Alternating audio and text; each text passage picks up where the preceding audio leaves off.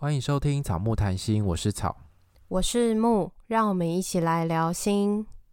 我们是两个智商心理师，在这里我们会和你轻松聊聊心理智商、心理学与亲密关系。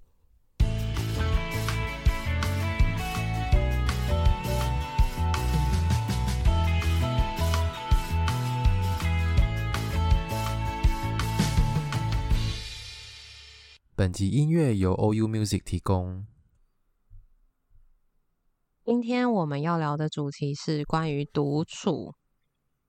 你觉得你是一个可以独处的人吗？我觉得一些基本的事情可以。你就是我记得，嗯，像是我们在念书的时候啊，就会有很多人是会说，呃，陪我去吃饭啊，陪我干嘛干嘛。可是他好像没有办法忍受做某些事情的时候没有被陪伴。然后，可是我觉得我好像跟年纪有关呢，不需要这样。我大学的时候没有办法哎、欸，而且我那时候研究所的时候离开家到外地，那时候一个人的感觉，那时候就蛮常会独处。那时候觉得嗯没有办法哎、欸，会觉得有一点慌，然后觉得有点可怜，嗯，因为就不像大学，就是下课之后大家就去哪边，有时候下课之后大家就各自回家。嗯，研究所的生活好像比大学再更自己一点。所以想到独处，你会想到什么？嗯，其实我第一个想到的词是浪漫。为什么会浪漫？因为我觉得独处是一件浪漫的事情。我我记得我就是，嗯，在因为我忘记是大学还是什么时候，反正我就曾经一个人走路去看电影，就是从我家然后走到电影院，那没有很远，就走去看电影，然后看了一部自己喜欢的电影。因为你大家就知道我是文青嘛。那时候就是文青，然后那个时候就呃，就是会喜欢看一些非主流的电影，就比较冷门，可是没有人会，可能身边的朋友都没兴趣的那种片，所以我那时候就是选择就是自己去看，然后看完觉得很感动啊，然后就又走回家这样子，而我觉得那一次的感觉是很能够跟自己相处的。就那些呃情绪，还是说你看完电影的那些反思，都可以在看的过程，还有在走回家的路上，自己在那边反刍那些你刚刚看到的那些电影的东西。可是如果是跟朋友去看的话，就会开始想说：好，等一下要吃什么？等一下要去哪里？要不要来我家坐一下？什么这种，你就会有一点离开那个当下的自己跟电影一种对对很亲密的感觉的那种，嗯。那种氛围，所以我觉得跟自己相处其实是一件浪漫的事情，因为因为我觉得会跟那些情绪啊，或是跟那些你觉得平常不容易接触到的事情很靠近。我会很怪吗？不会怪，但就很蛮特别的。因为对我来说，哦、独处我就不会想到浪漫，我就会想到那就是自己跟自己相处啊，或者是有一种。孤单寂寞的感觉，那我也会觉得是一种很酷很 chill 的感觉，因为我觉得以前会觉得说可以一个人独处的人，可以独处的人很厉害，在自己还没有办法独处的时候，嗯、都会觉得他到底怎么做到的，就是有一种崇拜吗？或者是有点难以想象的感觉。可是我觉得好像在我们，我不知道你会不会、欸，可是我觉得在我们变成。行动心理师之后，独处的时间其实会变多。嗯，就你可能不像以前，有的时候都是中午有人一起吃饭，或者是就算你是自己吃饭，旁边有同事。现在可能有的时候你要自己去吃饭啊，或者是呃，有的时候很多时候是自己去做一些事情。对，而且你可能比如说两个个案中间浪了一两个小时，你就要自己想办法打发这两个一两个小时，可是又很难去找别人干嘛。对对对，就是那样的感觉。对，所以好像那个独处的时间变多，可是我觉得我当行动心理师之后，反而蛮珍惜自己独处的感觉。好像当我自己独处的时候，我可以自己做所有的决定，就是我可以决定我自己要吃什么，然后等一下要去哪里待多久，然后我要睡多久。我就是一直在睡，可能我要睡一下午觉。对对对，睡午觉可以自己决定要睡多久。有时候行动心理师的生活是比较时间比较零碎嘛。所以你可以自己安排说，好，那我哪些事情还没做，我想要在这个时间赶快把它做完，什么之类的，就可以完全不受外面的干扰，可以自己处理完想处理的事情。所以我后来其实蛮珍惜独处。然后我另一半回来的时候，我就想说，哎，独处的时间变少了，有点可惜，有点烦吧。就是会有一点觉得，啊，干嘛干嘛回来 那种感觉。我觉得好像是真的，你开始可以独处之后，那个独处是一种享受。可是我觉得我的确有时候也不喜欢自己做一些事情，比如说有时候会不想自己吃饭，然后有时候会不想自己去逛街或看电影什么之类的。有时候会不想，因为有时候会想要跟人一起，所以我觉得都有。当你想要自己一个人的时候，是可以自己一个人。对，我不会很抗拒那种独处的感觉，不过有时候会可能会觉得。嗯，好像自己有一点无聊这样子，然后就会回家看剧啊什么的，就就会偏向这种状态。但是我也不会觉得说，哎，这个过程好像很难受、很痛苦这样子。其实讲到独处，很多人就会想到孤独啊、孤单。那我们查了一下，就是相关的词典、嗯、教育部的词典之类的，这两个解释其实蛮像的。可是我觉得，如果是用英文的话，那个感觉好像就比较明显，可以区分有一些什么样的不一样。对，那让你来解释好了。因为你一开始把那个孤独跟孤单的中文意思放出来的时候，我就想说，嗯，就是以中文的使用者来说，可能没有办法那么明确的区分孤独跟孤单到底有什么差别。因为他的那个意思，孤独的意思是说幼而无父、老而无子的人，然后单独或是孤单寂寞的这种感觉。然后他对孤单的解释就是单独无依，那不就孤独跟这两个孤单又 又重叠了吗？基本上是同义词吧，我觉得。对，就是它在中文的语境里面可能是可以混用的，可是，在英文里面就好像有点不太一样。所以，因为你列出了中文之后，我想说，可是根本就一样啊。然后我后来就是看了那个英语词典，他们的意思是其实是不太一样，就是那个 alone 就是。孤独的意思，它会是没有跟其他人在一起的那个状态，就是 alone。可是有另外一个是 lonely，它是一种孤单或寂寞的感觉。然后它的英文解释呢，就是 unhappy because you are not with other people。因为所以它是有一个不快乐的感觉，才会不快乐。对对对，所以它其实是一种比较偏向不舒服的感觉。可是是在一个没有跟别人的状态下，但是 alone 这个词本身并没有。快乐或不快乐这些情绪的意涵在独处，其实在这个状态里就会很像是一种一个人的状态，它跟情绪跟感受无关，它不是连接在一起，只是大家好像常常把它连接在一起，就是独处啊，就会让人家觉得孤单寂寞，觉得人这种感觉很容易没有办法区分。嗯、那独处的时候，或许。一个人有的时候可能会很开心吧，但有的时候或许还是一点小小的落寞。嗯，就是有时候你可能觉得，哈，如果有这个时候我一个人很好，可是这时候如果有人可以跟我分享，那该有多好。或是你自己一个人去吃饭，觉得很棒。可是如果跟别人一起吃饭的话，嗯、你还可以吃别人的饭，是吃不同的口味，啊就是、跟你那个大胃王不一样。哎、欸，我谁谁 不是我吧？你啊你啊，大家要听过年特辑才知道。开始装傻，所以我觉得。呃，我们今天讨论独处这个主题，其实我觉得大家可以去看一本书，叫做《独处练习》，它里面其实有写到一些可能各式各样独处的分类，或者是有一些等一下我们后面会聊到的一个人独处的时候可以做的事情。它里面其实写到的是，独处其实是一种状态，你自己选择一个人的状态，可能是暂时不想要被打扰跟影响，要自己一个人去思考或是。完成一些事情，所以不是那种没有人想要理你啊，没有人愿意跟你一起的那种，有一点受伤或者是有一点落寞可怜的感觉。所以它其实是你主动的一种选择，你想要这样子的一个状态。可是孤单，我觉得好像比较偏向一种感受，诶，就是一种孤单，没有人陪的那种感受。然后只有自己一个人，所以我觉得这两者啊，其实比较大的差别，我觉得是跟人的连结之间到底是怎么了。就是有时候独处的时候，你其实是知道你跟你的朋友或者是你的在乎的人，你的连接是在的，就是你随时想要找他们的时候可以找他们，可是你现在是主动选择不要找他们，想要自己一个人。可是你知道那连接是在的，所以你可能说筛选了或者过滤了那些连接的方式跟对象，但是并不会影响你自己在一个人的状态的时候的那种感受。可是我觉得孤单好像是相反，就是。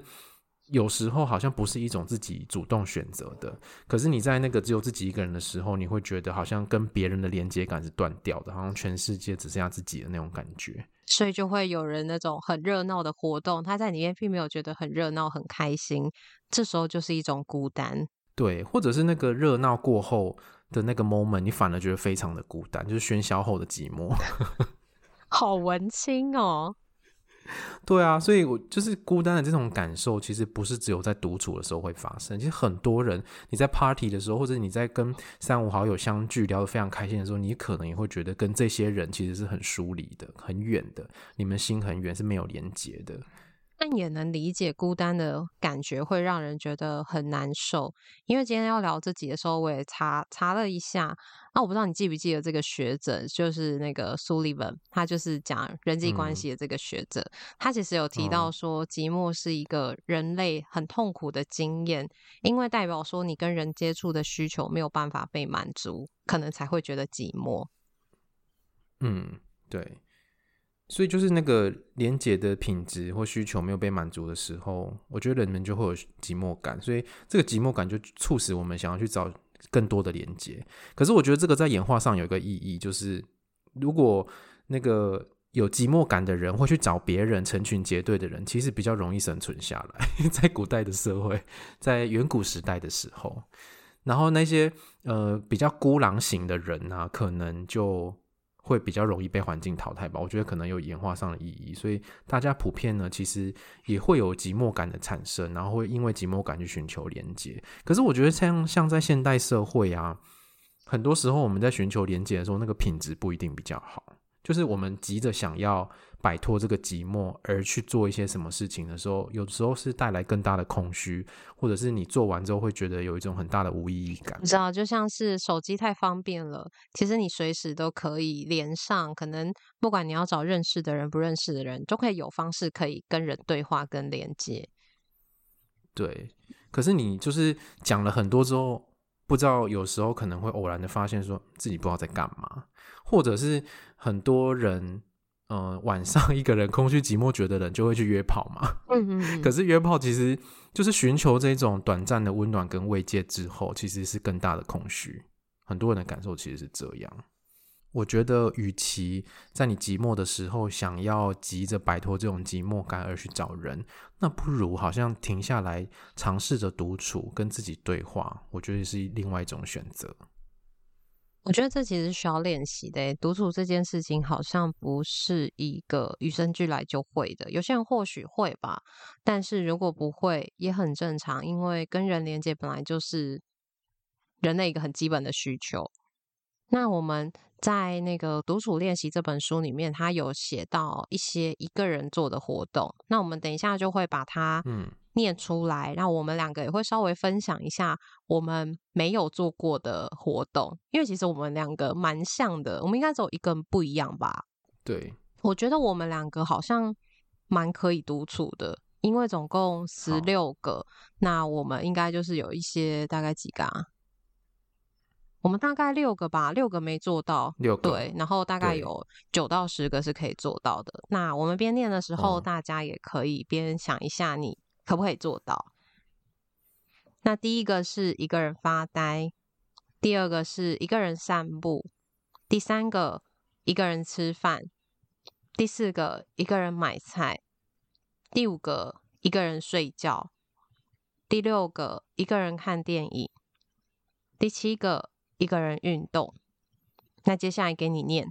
第八个一个人唱歌，第九个一个人坐火车。高铁也算哦，然后第十个一个人逛街也算，第十一个是一个人看演唱会，第十二个一个人到医院看病，第十三个一个人坐长途的飞机，第十四个一个人过生日，第十五个一个人在国内旅行，第十六个是一个人去国外旅行，好，所以总共有十六个，你可以想想看你自己有哪一些事情你觉得自己做是可以的，但是有一些事情你觉得自己做好像会很抗拒。然后我们没有做过的来讲一下好了。第一个是一个人唱歌，是我们两个都没做过。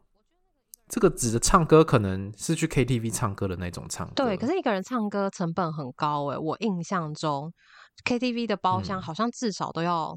两个人的费用，所以如果你一个人去，你可能要付两个人的费用，嗯、除非是那种投币式，那个一个很像电话亭空间的那种一个人唱歌哦哦，那种好像就比较可以。可是如果进自己进去唱三小时的那一种，我好像会觉得好像没有必要，我自己在浴室唱一下就好了。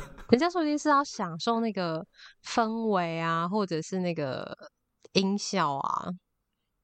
嗯，有可能。我之前就有听过有人会觉得啊，算了，我好想唱歌，但是我找不到人的时候，我就自己奔去。好像我身边也有这种人，但是我觉得蛮佩服他们的，因为我自己不会做这种事情。可是这样是不是变成是 KTV 其实有这样的市场，就它可以弄一个一个人的比较小的空间，让你一个人在那边唱歌？对啊，所以那个我觉得投币式的那一种，好像就还蛮不错的。反正一个人进去，然后窗帘拉起来，也不知道里面是怎么样。反正就在里面自己唱歌唱一唱，爱唱几首唱几首，唱完就出来这样子。也是，你有进去过吗？我没有欸，我也没有，以后以后试试看。好啊，因为我那个太新了，我真的没有用过，是老人。我也没用过，因为想说，就是你走过的时候，就是想说，嗯，不知道，就是有一种没有尝试的，没有想尝试的感觉。对。我觉得对我来说，可能那个唱歌的欲望也没那么重。你本来就不太喜欢唱歌，爱唱。对，嗯，对啊，所以就是也还好，这个不会是我一个人也必须去做的事情。嗯嗯嗯。下一个是一个人听演唱会，这个我们两个都没有做过。对，在我记得在嗯之前节目也应该前几集吧，讲到说你去听，应该是我们回顾二零二二吧，你去听演唱会，然后我就说我没有听过演唱会，嗯、然后如果。你又要去，或是怎么样情况下，我们可以再一起去。然后就有听众说，是不是就是感觉是不是变成什么？我是单身还是什么之类的，所以我没有找伴侣去。然后我就告诉他说，哦，因为我觉得每个人的兴趣不一样，不一定两个人都要一起去做所有的事情。对啊，没错啊。嗯，所以我觉得一个人看电影也是这样的感觉，就不是说所有电影都一定要跟伴侣，或者所有的电影都要跟你的好朋友去，自己一个人去其实也很不错。嗯、我最近就自己一个人去看那个《想见你》。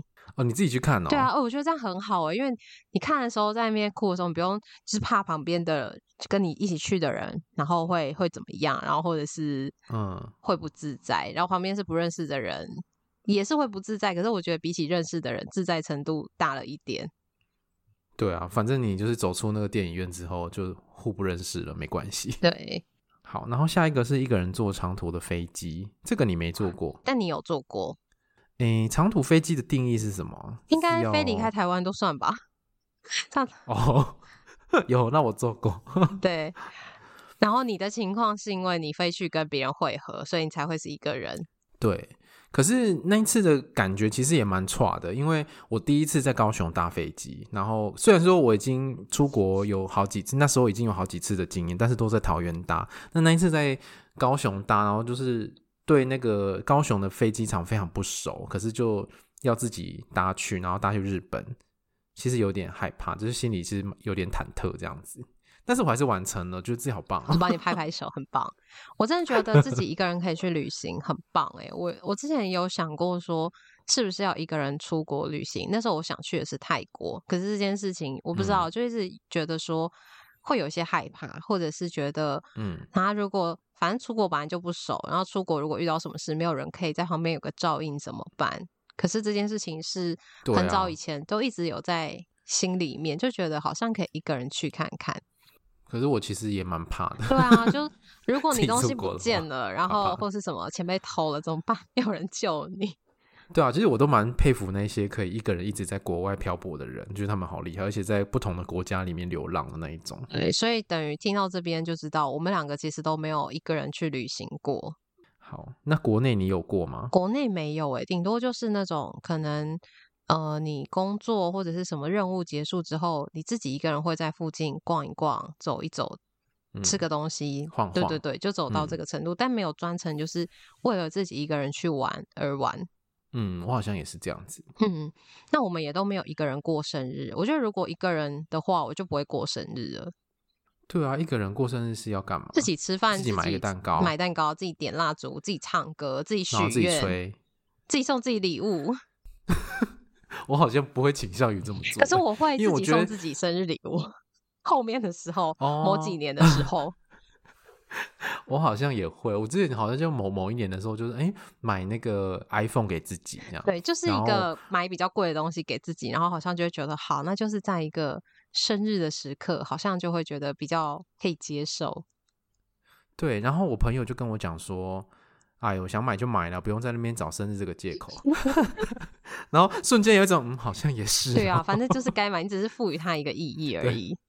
对，反正没有生日，好像还是会买。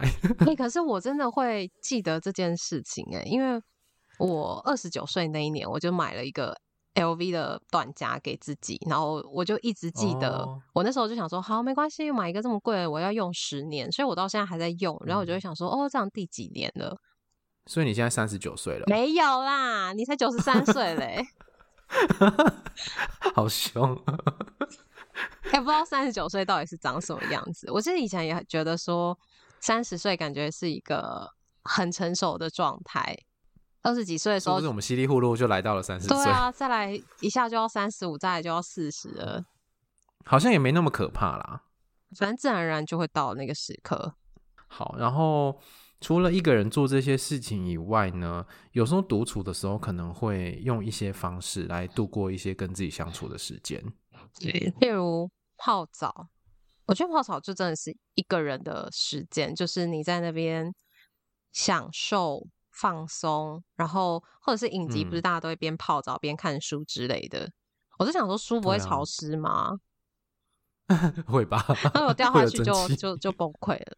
或者是喝个红酒什么也好像也不错。对，然后像是你最爱擦保养品，应该也是吧？因为 保养品应该不是一个跟别人可以一起擦，有啦，除非是情趣，不然应该都是自己一个人享受那个保养的时刻。嗯、因为有些人就是会在厕所待很久，然后他就会是那种、嗯、可能从卸妆啊、保养啊、保之类的开始那边做，然后在厕所可以待很久，这种我都很佩服。哦，我我发现我其实不是享受那个擦保养品，因为我其实觉得很懒。所以那个保养品都是能越快越好这样子。我后来发现，就是我其实蛮喜欢拔胡子的，而且是用 这会不会太 detail？你是用拔的，你不是用剃的。对，对，因为我就是之前有一阵子，就是长胡子的地方很容易长痘痘，然后那个就是有人就建议我，就是就是胡子用拔的这样。我后来拔就拔了拔了拔就上瘾了，然后我每天就是都要花一小段时间拔胡子，然后。就是边听一些东西，比如说会听节目，或者是听一些新闻什么之类的。反正我就是觉得，哦，这个时光我好喜欢哦，就在那边拔胡子，然后就是一个人沉浸在那个小世界里面的那种感觉。那如果大家有什么一个人独处的特别兴趣跟习惯，这可以算是特别吧？你说拔胡子？对啊，应该可以吧？可以再跟我。好像真的有点怪。对，可是我觉得不管是怎么样，你自己。在里面有 enjoy 那个感觉是最重要的。对，没错。所以除了这个之外，嗯、我觉得点蜡烛啊、点香氛也是一种方式。有的时候很烦，或者是心情不好的时候，闻到一些好闻的味道，我觉得真的蛮快可以。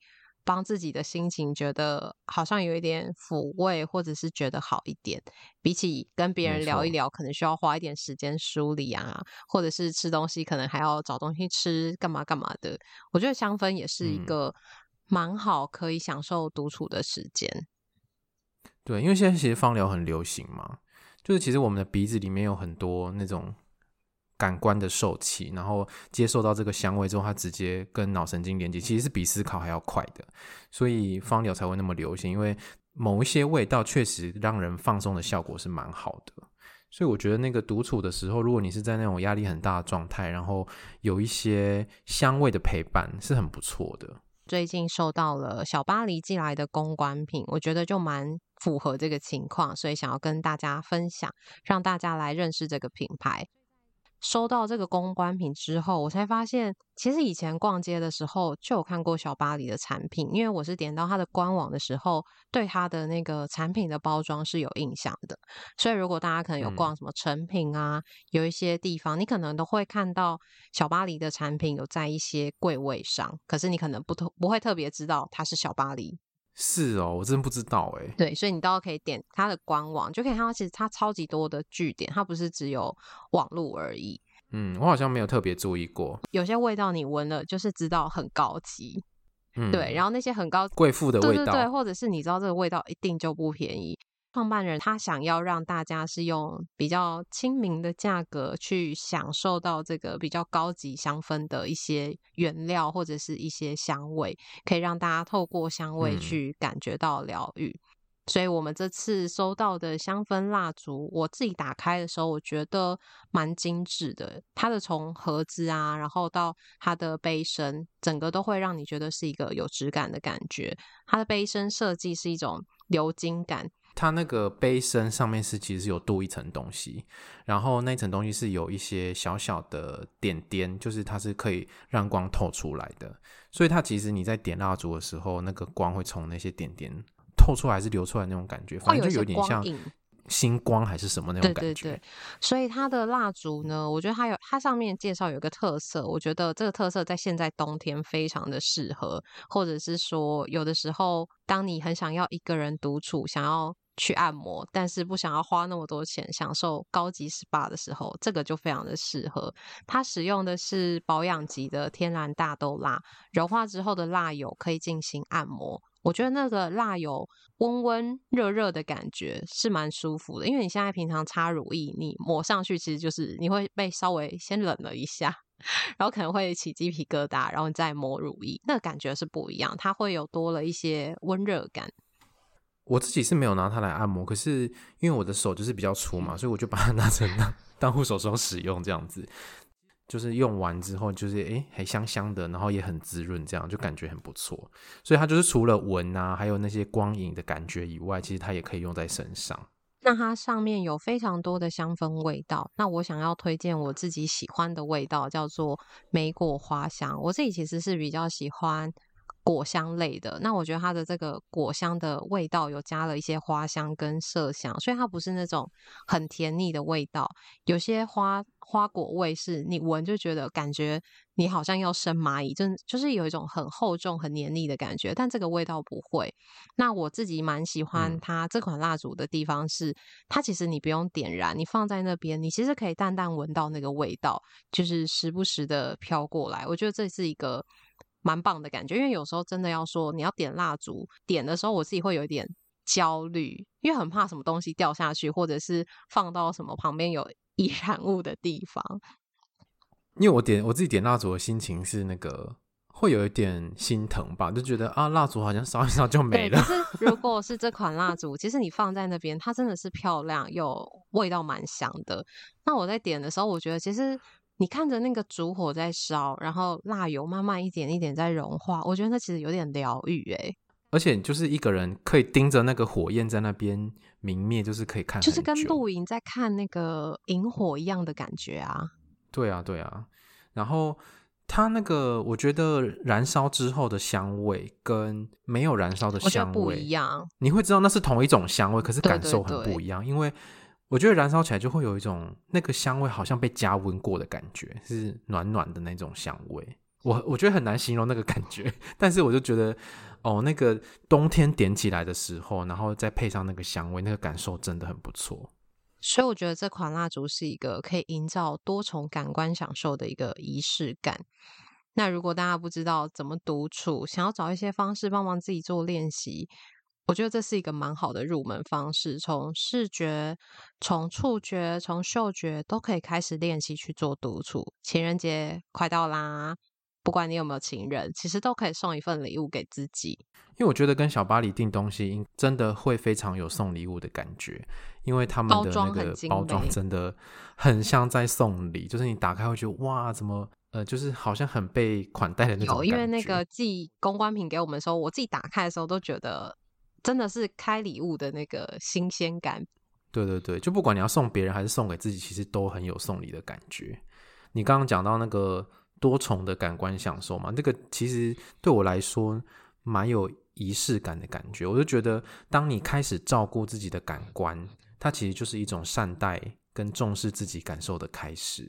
所以我们介绍的这些，我们当然会帮大家争取折扣啦。所以我们会把小巴黎相关的资讯放在资讯栏的下方，所以输入草木谈心专属的折扣码 G W H E A R T 就可以享全馆满六百折八十，满千免运的优惠。那我们在节目中也会抽出小巴黎要送给听众的礼物。至于抽奖的方式，那你就看 I G 吧，我们在 I G 上面会告诉大家。那我们刚刚就是谈了蛮多跟独处有关的呃方式，接下来我觉得也可以跟大家说一说，那独处到底有什么好处？你觉得有什么好处？主要就是一个可以慢下来的感觉吧，因为我觉得现在真的步调太快了，有的时候真的很需要独处去沉淀。那这个沉淀势必就是会让情绪平稳啊，嗯、或者是好像会把很多的杂念都丢掉之后。它其实带来另外一个好处是可以增加你的创造力，所以我觉得独处的好处应该是蛮多的，嗯、应该不止我们说的这些。没错，那有一些人其实是比较难独处，因为我其实我们在工作里面会遇到一些个案，他会跟我们讲说，独处的时候他反而很焦虑，或独处的时候他反而会很不安，然后会很恐慌，不知道现在要干嘛，然后其实那个心理就是上上下下感受并不好，所以这其实就是。除了有一些状态之外，会不会某部分也缺乏独处的经验？因为在我没有一个人独处之前，我真的不知道独处会发生什么事。可是当自己真的亲身体验之后，那个感觉真的是蛮好的。像你说的，就是那个自由度，你不用配合别人，嗯、所有的都是依照你自己想要的方式去满足自己任何的需求，想怎么样就怎么样。有时候那真的也蛮好的。嗯，都不用迁就，那样子蛮爽的。对，想到独处，可能会让你想到一些不好的想法，或者是让你不舒服的感受之类的。可能这时候你就觉得不要独处，因为独处你可能很多东西就得要去面对自己，没有办法透过其他的方式去转移注意力。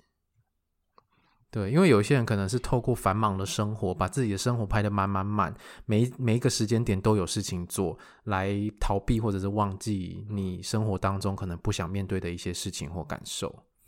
那这时候只要停下来独处的时候，那其实是最可怕的时候。对，或者是，所以那其实也是一个好机会去认识自己怎么了，就像是一个透过感觉带着你认识自己。